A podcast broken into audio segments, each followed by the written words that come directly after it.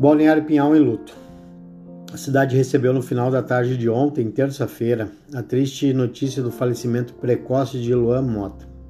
Amigo de longa data, Luan deixa uma cidade em luto e muito consternada, principalmente ainda sem acreditar no ocorrido.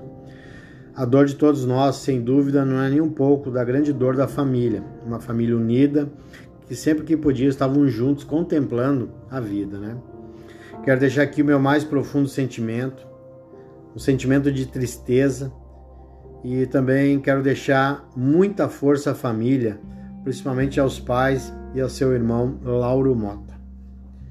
Com a tua breve passagem entre nós, Luan, quero te dizer que muitas serão as lembranças né, deixadas por ti. Aquele futebol, as resenhas, a festa, o trago e, claro, o teu comprometimento e as tuas responsabilidades.